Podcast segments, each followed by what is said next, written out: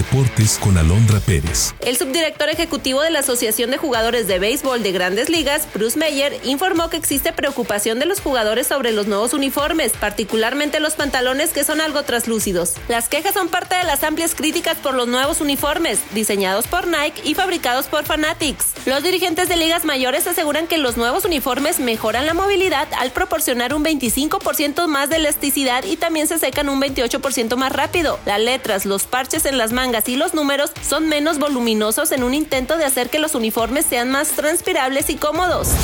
La Asamblea General Extraordinaria de la Liga Mexicana de Béisbol suspendió los derechos de Carlos José Lazo Reyes como asociado activo de la liga y por ende la participación de Generales de Durango en la temporada 2024 hasta que se resuelva su situación jurídica. Y es que el empresario venezolano Carlos Lazo junto con su empresa Yox Holding son investigados por presunto fraude en varios estados. La Liga Mexicana de Béisbol creará un comité de apoyo continuo a efecto de brindar un acompañamiento al actual personal y jugadores que formen parte de Generales de Durango.